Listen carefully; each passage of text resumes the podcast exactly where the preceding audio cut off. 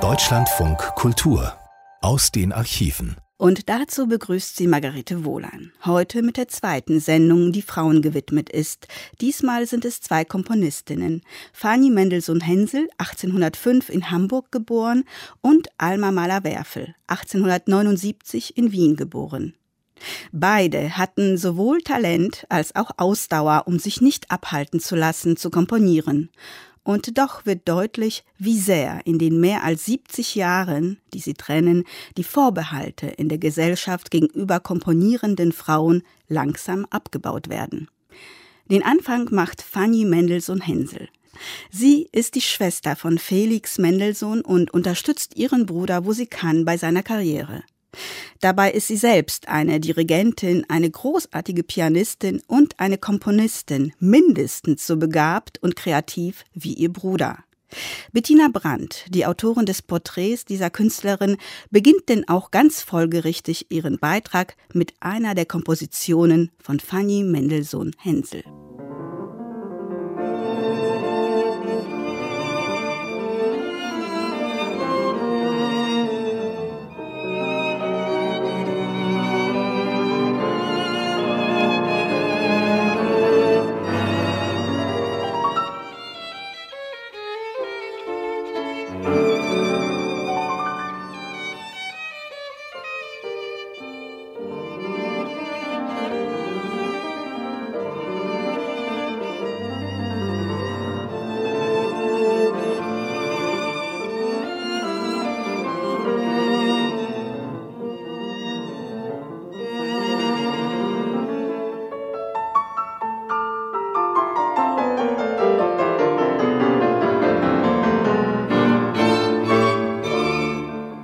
Eine astronomische Autorität hat jüngst versichert, es sei durchaus nicht unmöglich, dass ein Mensch tausend Jahre alt werde.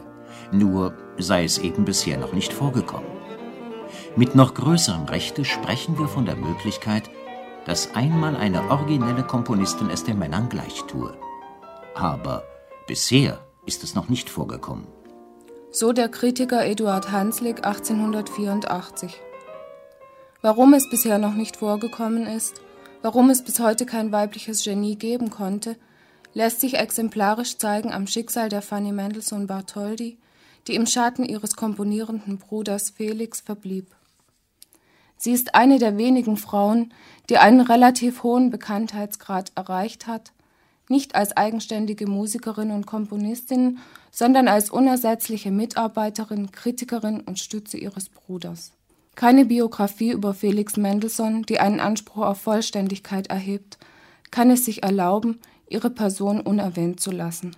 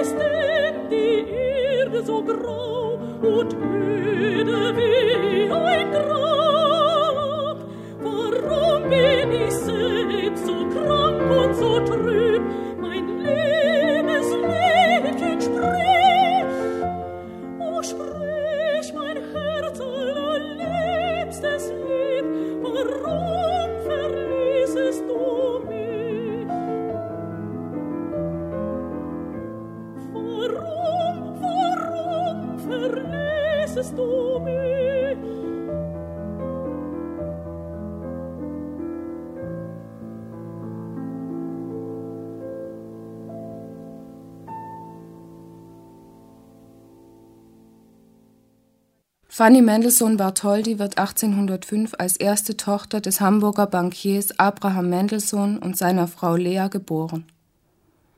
Vier Jahre später kommt ihr Bruder Felix zur Welt, nach weiteren zwei Jahren ihre ebenfalls sehr musikalische Schwester Rebecca und schließlich der jüngste Bruder Paul. Nach der Umsiedlung der Familie nach Berlin 1812 erhält sie zusammen mit ihrem Bruder neben einer außergewöhnlich umfassenden Allgemeinbildung Klavier- und Kompositionsunterricht, zuletzt bei Karl Friedrich Zelter. Da Fanny ihrem Bruder in nichts nachsteht, wäre zu erwarten gewesen, dass sie eines Tages zu ebenso großem Ruhm gelangt wie dieser. Doch unterscheidet sich die Ausbildung der beiden Geschwister in einem Punkt, in ihrer Zielsetzung. Während der Vater Felix von Anfang an zum Berufsmusiker erziehen lässt, ist Fannys Musik ausschließlich für die Sonntagsmusiken im Familienkreise bestimmt, niemals für die Öffentlichkeit. So kommt es, dass Fanny zu Hause in der Leipziger Straße 3 zurückbleibt, während Felix in Europa herumreist, Kontakte zu namhaften Komponisten, unter anderem auch zu Robert Schumann, knüpft und dadurch sein musikalisches Handwerkszeug durch neue Anregungen und Impulse erweitern kann. Über ihre Situation scheint sich Fanny in einem Brief bei ihrem Vater beklagt zu haben, worauf dieser ihr antwortet Was du mir über dein musikalisches Verhältnis zu Felix geschrieben, war ebenso wohlgedacht wie ausgedrückt. Die Musik wird für ihn vielleicht Beruf, während sie für dich nur Zierde, niemals Grundbasis deines Seins und Tuns werden kann und soll.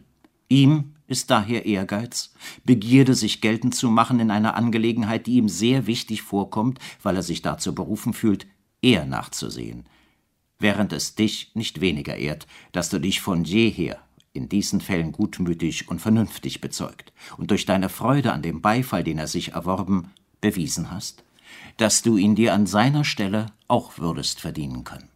Beharre in dieser Gesinnung und diesem Betragen. Sie sind weiblich und nur das Weibliche ziert die Frau.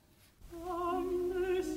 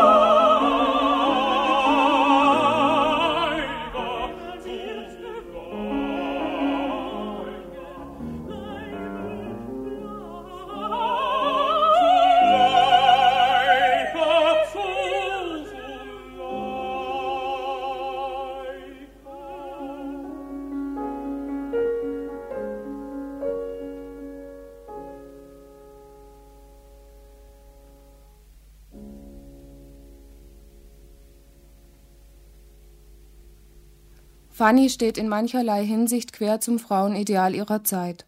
Zum einen ist sie sehr intelligent und im Gegensatz zu den meisten anderen Frauen ihrer Zeit äußerst gebildet. Zum anderen entspricht sie rein äußerlich dem damaligen Schönheitsideal überhaupt nicht. Klingemann, ein Freund des Hauses, hält Fanny für so unweiblich, dass er sich völlig überrascht zeigt, als Fanny 1829 den Porträtmaler Wilhelm Hensel heiratet. Auf seinen Brief antwortet ihm Fanny Beinahe hätte ich vergessen, Ihnen zu danken, dass Sie erst aus meiner Verlobungskarte geschlossen, ich sei ein Weib wie andere. Ich meinesteils war darüber längst im Klaren, ist doch ein Bräutigam auch nur ein Mann wie jeder andere. Dass man übrigens seine elende Weibsnatur jeden Tag, auf jedem Schritt seines Lebens von den Herren der Schöpfung vorgerückt bekommt, ist ein Punkt, der einen in Wut und somit um die Weiblichkeit bringen könnte, wenn nicht dadurch das Übel ärger würde.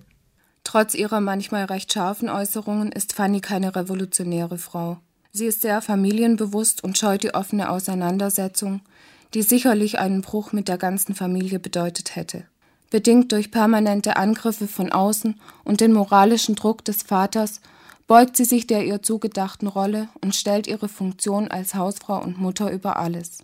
Den Wunsch, an die Öffentlichkeit zu treten, versagt sie sich jetzt ganz, arbeitet aber weiter für den Bruder und komponiert in der wenigen Zeit, die ihr noch bleibt. Durch ihre Heirat wendet sich für Fanny auch einiges zum Positiven. Ihre Musik wird zwar über die private Sphäre hinaus nicht bekannt, doch hat sie jetzt die Möglichkeit und die finanziellen Mittel, selbst Sonntagsmusiken mit namhaften Musikern, Chören und Orchestern zu veranstalten und mit ihnen unter anderem auch ihre eigenen Werke aufzuführen. 1830 bekommt sie einen Sohn Sebastian.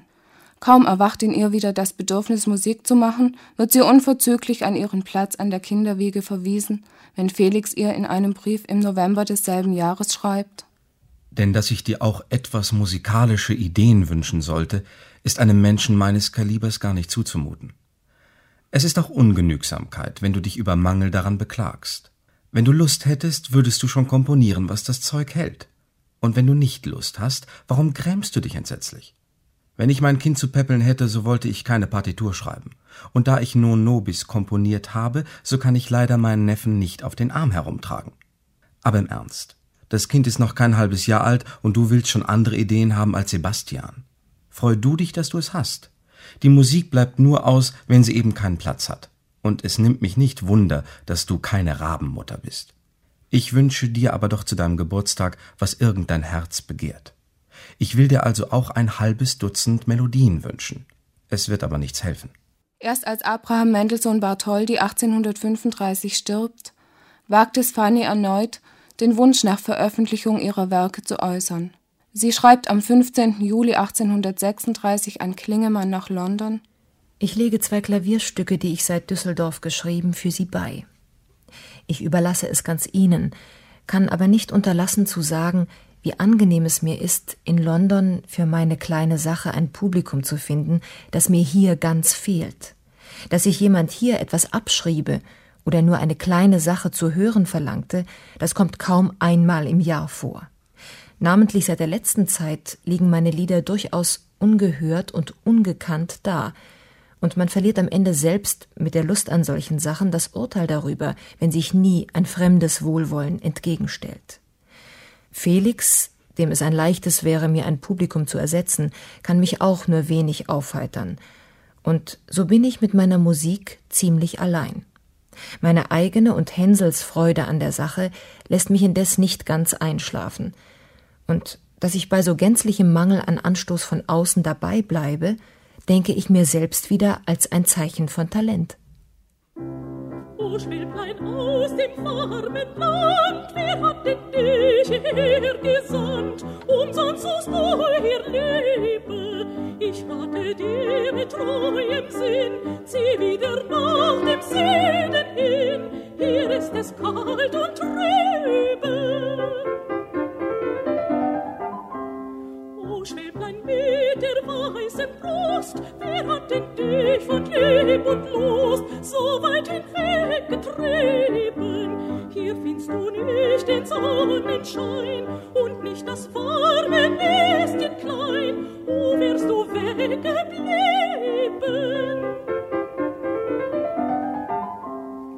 o mit der Liebe blüht, zieh doch in jenes Land zurück, wo Leb und Lust nicht schwinden. Und findst du dort ein Herzlein mild, das aufnimmt gern der Liebe Bild, so lass auch mich es finden.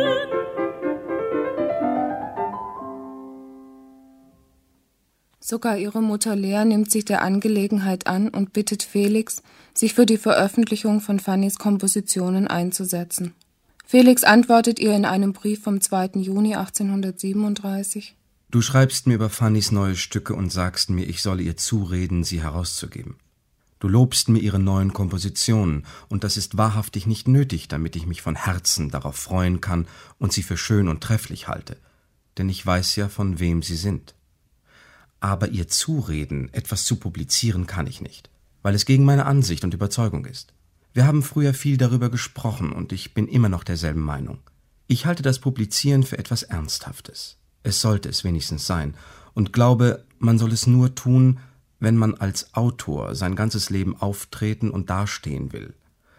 Und zu einer Autorschaft hat Fanny, wie ich sie kenne, weder Lust noch Beruf. Dazu ist sie zu sehr eine Frau, wie es recht ist sorgt für ihr Haus und denkt weder ans Publikum noch an die musikalische Welt, noch sogar an die Musik, außer wenn jener erste Beruf erfüllt ist. Darin würde sie das Druckenlassen nur stören, und ich kann mich eben einmal nicht damit befreunden. Darum werde ich ihr nicht zureden, verzeih es mir. Wenn sie sich aus eigenem Antrieb oder Hänsel zu gefallen entschließt, bin ich wie gesagt bereit, ihr behilflich zu sein, so viel ich nur vermag. Aber ermuntern zu etwas, das ich nicht für richtig halte, das kann ich nicht. Unabhängig von der Hilfe und dem Einverständnis des Bruders veröffentlicht Fanny 1837 in einem von dem Berliner Musikalienhändler Schlesinger herausgegebenen Sammelband eines ihrer Lieder. Im Gegensatz zu den anderen in dem Band enthaltenen süßlichen Salonstückchen findet ihre Komposition außerordentlichen Anklang. Auch Felix kann ihr unter diesen Umständen seine Anerkennung nicht versagen und schreibt ihr am 7. März nach der Uraufführung des Liedes Ich will dir über dein Lied gestern schreiben, wie schön es war. Niemals hat mir das Lied besser gefallen als gestern Abend, und die Leute begriffen es auch und murmelten jederzeit, wenn das Thema am Ende wieder anfängt mit dem langen E und klatschten sehr lebendig am Schluss. Ich meinesteils bedanke mich im Namen des Publikums zu Leipzig und den anderen Orten, dass du es gegen meinen Willen doch herausgegeben hast. Es ist allerdings nicht das erste Lied von Fanny, das gedruckt wird.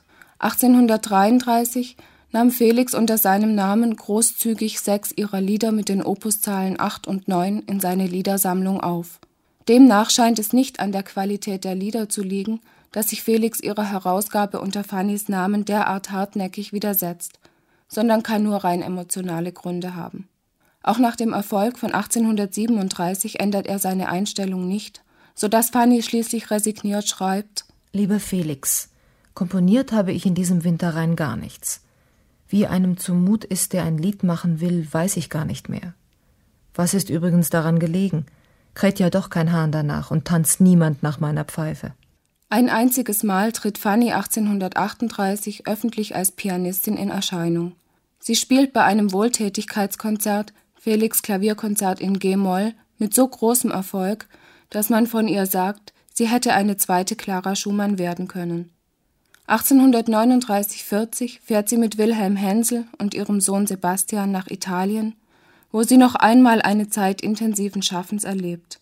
Mit Tagebuch und Notenpapier ausgerüstet, erschließt sie sich eine neue musikalische Welt und studiert für sich die Geheimnisse des italienischen Kirchengesangs.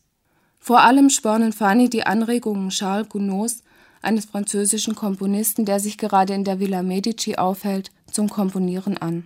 Ich schreibe jetzt auch viel. Nichts spornt mich so an als Anerkennung, wogegen mich Tadel mutlos macht und niederdrückt. Gounod ist auf eine Weise leidenschaftlich über die Musik entzückt, wie ich es nicht gesehen habe. Schöner und schöner schmückt sich der Plan, schmeichelnde Lüfte mich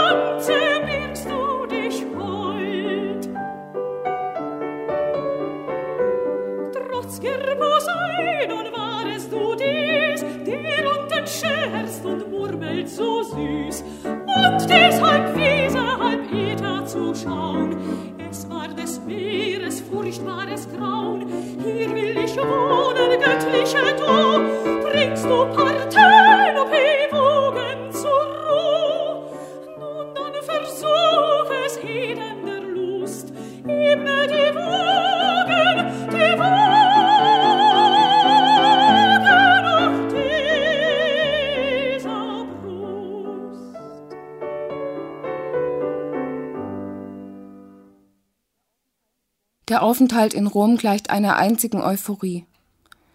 Dennoch hat die Reise für Fanny einen bitteren Beigeschmack. Sie ahnt, dass eine solche Phase voll Produktivität nicht wiederkommen wird.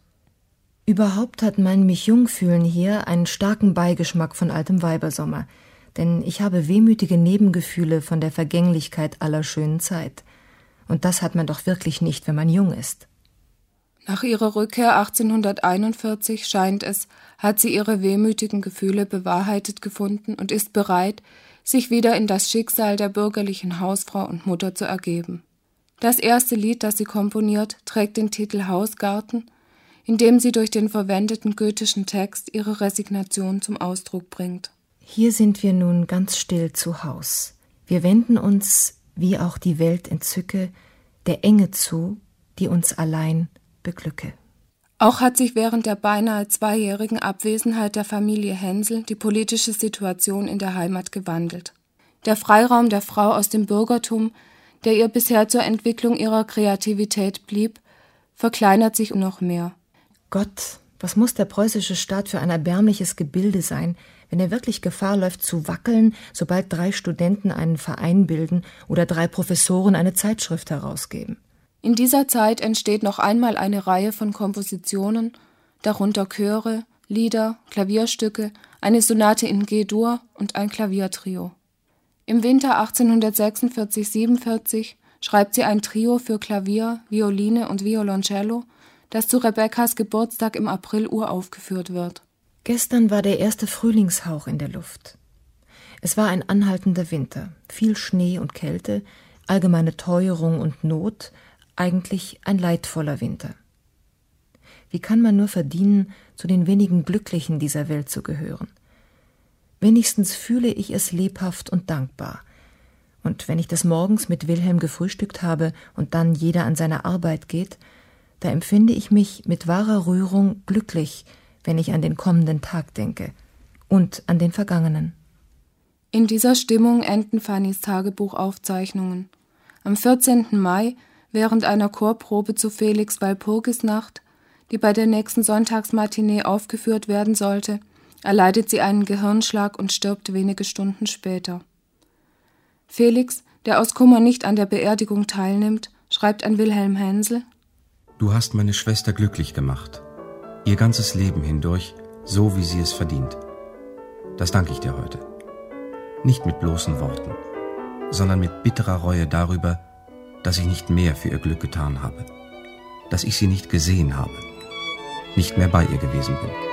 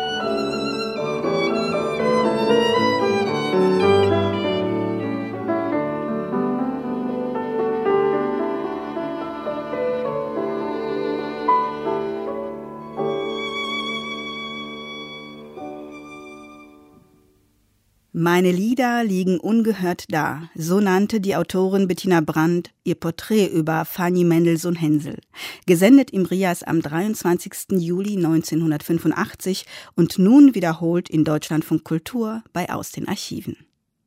Die zweite Komponistin, die ich Ihnen heute vorstelle, ist Alma Mahler-Werfel, die von sich einmal sagte, in mir wuchs schon in frühen Tagen die Lebenssehnsucht nach dem blauen Himmel auf Erden. Ich fand sie in der Musik. Geboren in Wien 1879, schaffte sie es, trotz ihrer drei Ehen mit Gustav Mahler, Walter Gropius und Franz Werfel, ihre eigene Musik zu verwirklichen, mit der auch der folgende Beitrag beginnt. Ich wandle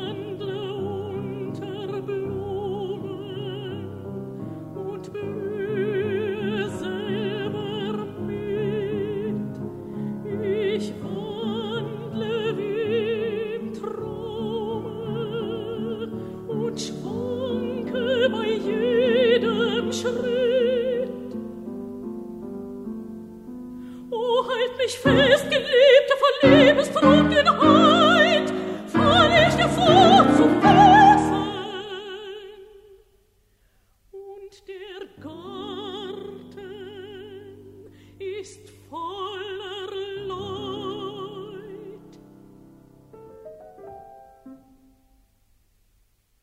Es muss um die Wende zu unserem Jahrhundert gewesen sein, dass Alma Schindler, kaum 20-jährig, dieses Lied komponierte.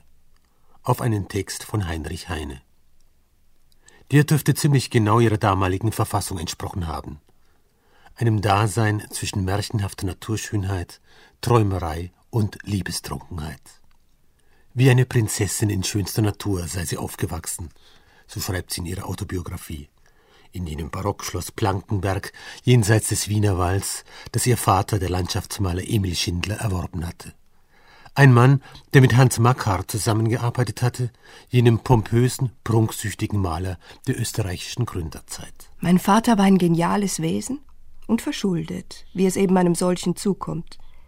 Wenngleich er ein Schloss bewohnte, einen Park mit Barockfiguren sein eigen nannte, lag auf dem Grunde seiner Seele unerfüllt die Schönheitssehnsucht nach einer anderen Welt, die er in diesen herben Alltag herabholen wollte.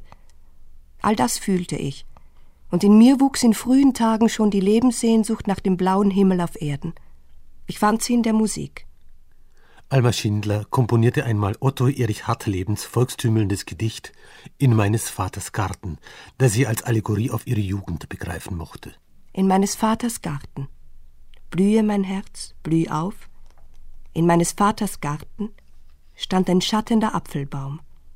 Süßer Traum stand ein schattender Apfelbaum. Drei blonde Königstöchter, drei wunderschöne Mädchen schliefen unter dem Apfelbaum. Die allerjüngste Feine blinzelte und erwachte kaum. Die zweite fuhr sich über das Haar, sah den roten Morgentraum. Sie sprach, hört ihr die Trommel nicht, hell durch den dämmernden Traum? Mein Liebster zieht in den Kampf hinaus, küsst mir als Sieger des Kleides Saum. Die dritte sprach und sprach so leis: Ich küsse dem Liebsten des Kleides Saum. In meines Vaters Garten blühe mein Herz, blüh auf. In meines Vaters Garten steht ein sonniger Apfelbaum. Es scheint, Alma habe von allen drei Königstöchtern etwas gehabt. Von der, die aus ihrem Traum kaum erwachte, von der, die dem Liebsten des Kleides Saum küsst, und auch von der dritten, die sich des Kleides Saum küssen lässt. In meines Vaters Garten mein Herz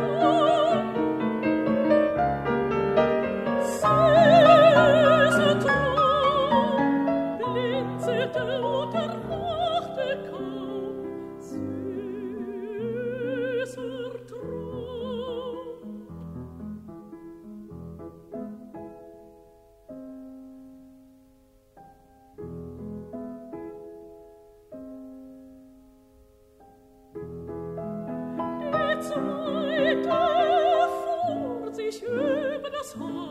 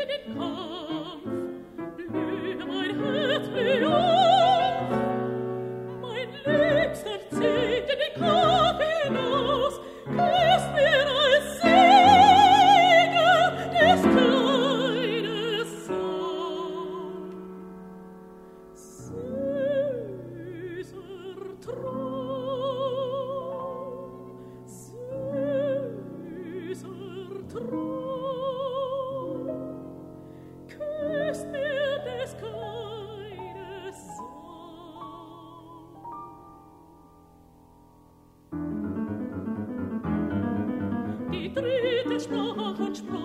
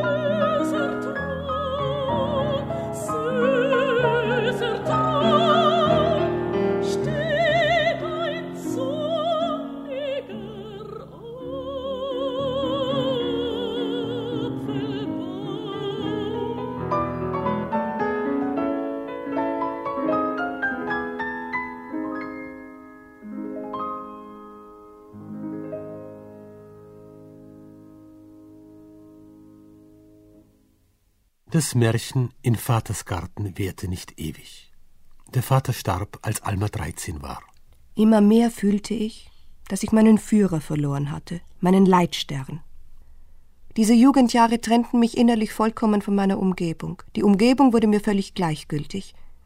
Und die Musik dafür alles. Ich lernte bei dem blinden Organisten Josef Labor Kontrapunkt, raste durch die Musikliteratur und schrie alle Wagner-Partien herunter, bis mein schöner Mezzosopran zum Teufel war. Ich lebte in einem Musikwunder, das ich mir selbst erfand. Alma ist die Widerlegung der zählebigen These, es gebe bei Frauen nicht den unabweislichen Drang zum Komponieren.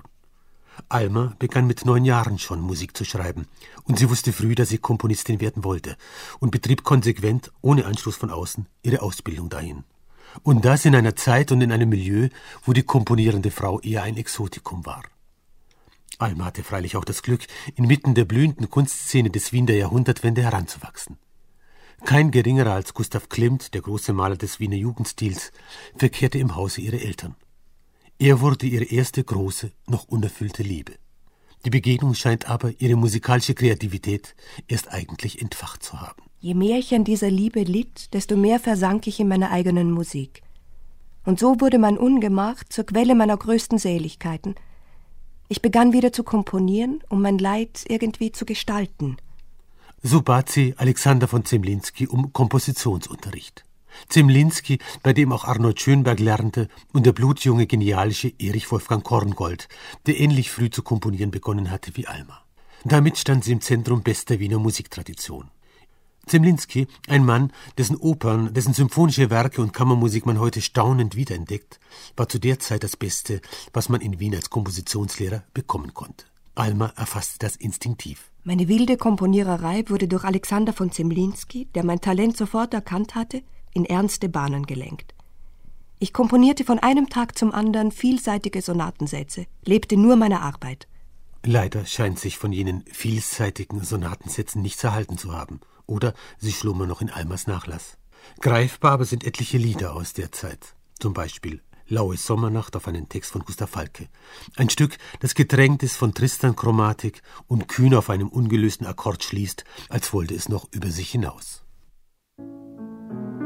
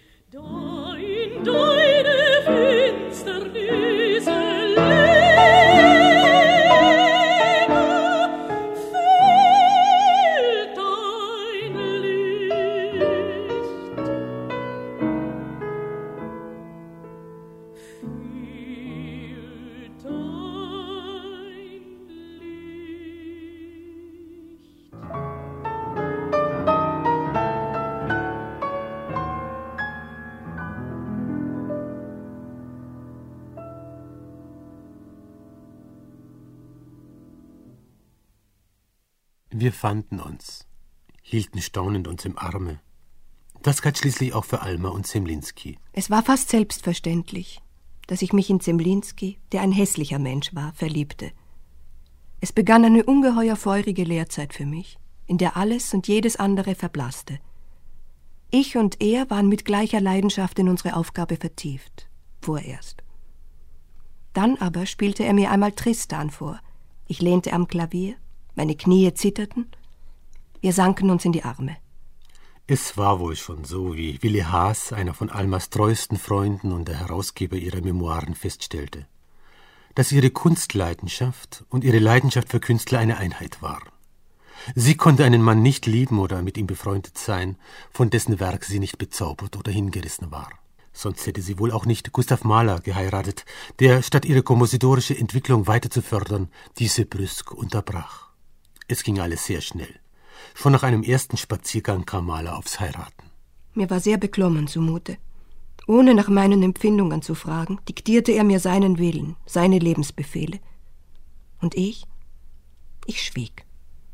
Ich schwieg. Er hatte eben einfach die Hochzeit beschlossen. Erst einmal ging Maler auf Konzertreise. Und da kam jener ominöse Brief vom 20. Dezember 1901. Gustav Mahler forderte brieflich sofortiges Aufgeben meiner Musik. Ich müsse nur der Seinen leben. Er meinte, die Ehe zwischen Robert und Clara Schumann zum Beispiel sei eine Lächerlichkeit gewesen. Ich müsse mich entscheiden. Ich rannte die ganze Nacht in meinem Zimmer auf und ab. Die Askese, die man sich selber diktiert, ist richtig, aber die, zu der man befohlen wird, wie das in meiner Ehe mit Gustav Mahler geschah, reizte mich bis an die Grenze des mir Ertragbaren. Übrigens, ich hatte Gustav Mahler nie eine Note meiner Musik gezeigt. Wir heirateten am 9. März 1902 in der Karlskirche in Wien. Und Alma beschloss, ihre eigenen künstlerischen Ambitionen zu begraben und nur noch ihrem Mann zu leben. Ich habe nun ein Ziel, mein Glück für das eines anderen zu opfern und vielleicht dadurch selber glücklich zu werden. Ich bin tief erfüllt von meiner Mission, diesem Genie die Steine aus dem Weg zu räumen. Leicht ist es ihr wahrlich nicht gefallen, zurückzustecken. Als im November 1902 ihre Tochter Maria geboren wird, kann sie sich erst gar nicht recht darüber freuen. Mir ist, als ob man mir die Flügel beschnitten hätte. Gustav, warum hast du mich farbfrohen, flugfrohen Vogel an dich gekettet, wo dir doch mit einem grauen, schweren besser geholfen wäre? Seit Tagen und Nächten webe ich wieder Musik in meinem Innern, so laut, so eindringlich, dass ich es beim Sprechen unter den Worten fühle und in der Nacht nicht einschlafen kann. Gestern sagte ich Gustav, dass es mich schmerze, dass er so gar kein Interesse bezeige für das, was in mir vorgeht, und dass ihm mein Musikwissen nur so lange passe, als ich es für ihn verwende. Er sagte, weil deine Blütenträume sich nicht erfüllt haben, es liegt nur an dir. Gott, wenn einem so unbarmherzig alles genommen wird. Gustav lebt sein Leben und ich habe auch das seine zu leben. Doch der Drang zum Komponieren lässt sich nicht abweisen. Im Sommer 1903 notiert Alma in ihr Tagebuch. Ich habe meine Kompositionen wieder gespielt, meine Klaviersonate, meine vielen Lieder. Ich fühle es wieder. Das, das, das. Ich sehne mich wieder zu produzieren. Was ich mir jetzt vormache, ist Täuschung. Ich brauche meine Kunst. So ist Alma froh, wenn in ihrem gastfreien Haus Musiker einkehren, die sich für ihre Musik interessieren, wie etwa Hans Pfitzner. Gestern spielte ich Pfitzner auf seinen Wunsch alte Lieder von mir vor. Er fand sie gut, versicherte mir mit Freude, dass ich entschiedenes Kompositionstalent habe und eine gesunde Melodik. Ich möchte mal eine Zeit lang mit Ihnen studieren. Es ist so schade um Sie. Welch wehmütige Freude mich dadurch zog. Ein unendliches Glücksgefühl. Solche Augenblicke waren für Alma wohl Licht in der Nacht, wie eines ihrer Lieder überschrieben ist. Ein Lied, das sich nur mühsam aus seiner dumpf lastenden Stimmung losringt und auch wieder in sie zurücksinkt.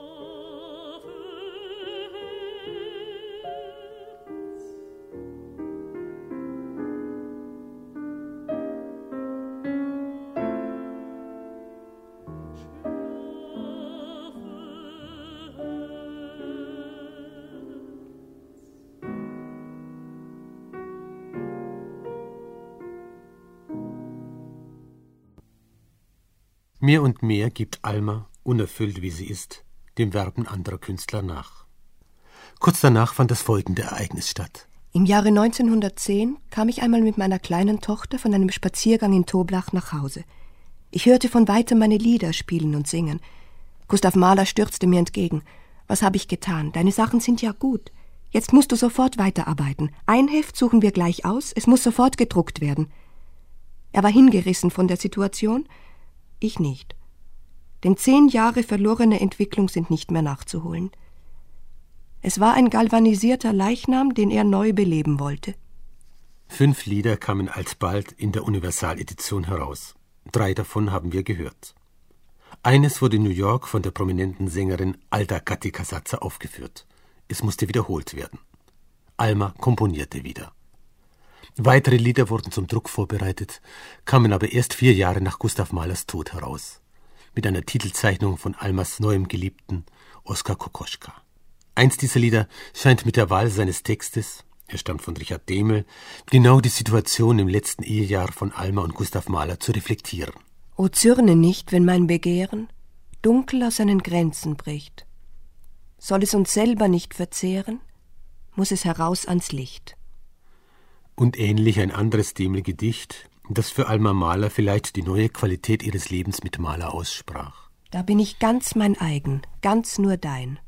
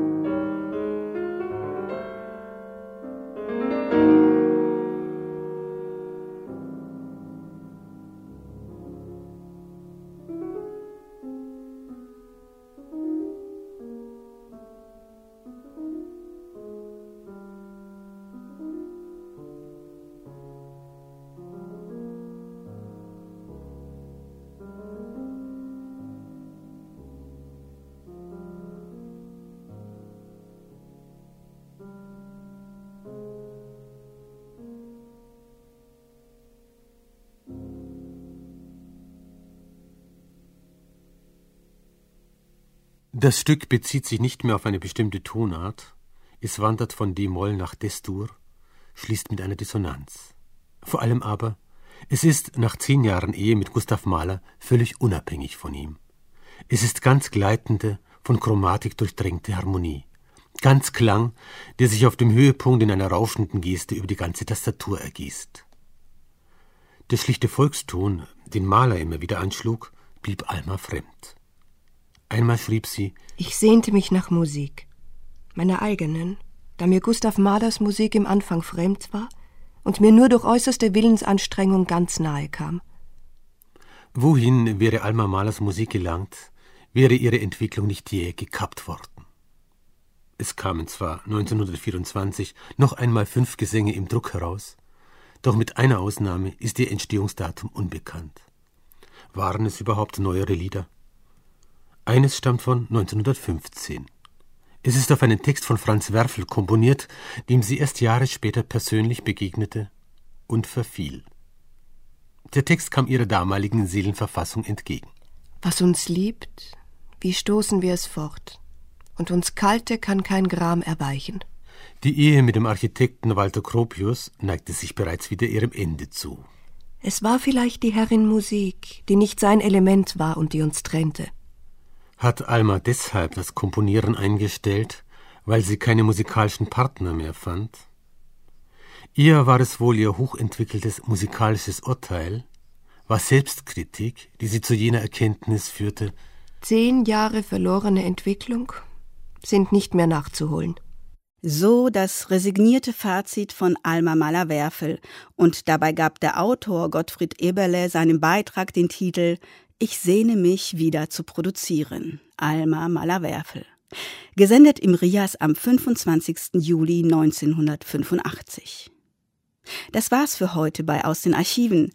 Am kommenden Samstag setze ich die Serie über berühmte Frauen weiter fort. Dann mit der österreichischen Pazifistin, Friedensforscherin und Schriftstellerin Bertha von Suttner, die 1905 als erste Frau mit dem Friedensnobelpreis ausgezeichnet wurde.